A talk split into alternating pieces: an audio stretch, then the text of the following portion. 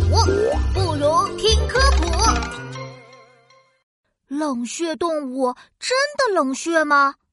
小朋友们好，我是你们的好朋友琪琪。美好的夏天又来了，夏天可是我最喜欢的季节了，因为到了夏天我就有吃不完的大西瓜。哦，对了。听小鳄鱼说，在湖边种了一大片西瓜，呃，快和我去瞧瞧吧！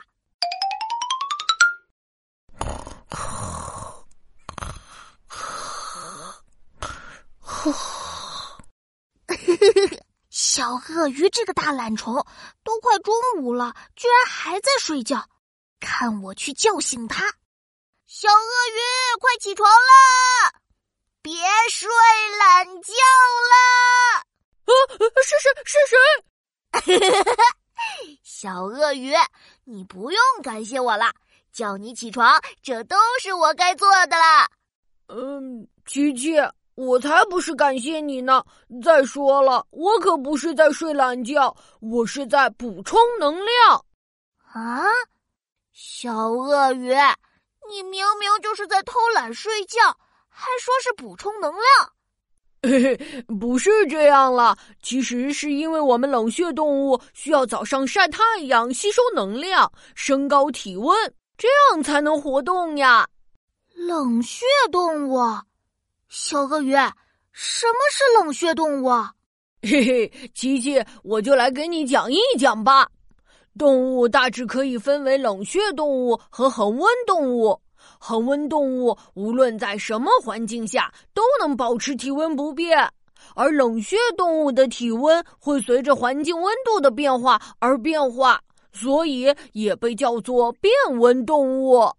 体温会随着环境温度的变化而变化，那冷血动物在冬天岂不是要被冻成大冰棍了？嗯，大部分冷血动物会在冬天或者天气寒冷的时候躲在家里睡上长长的一觉，也不会被冻成大冰棍儿呢。嘿，正是因为我们的体温不需要调节，所以我们消耗的能量也很少。就拿我来说吧，我已经两天没有吃东西了，嗯，也不会觉得饿呢。哇，这么厉害！如果我变成冷血动物，我就吃一顿饭，然后连续玩好几天。哎，嗯，不行不行，我还是很喜欢吃饭的，我最喜欢美食了。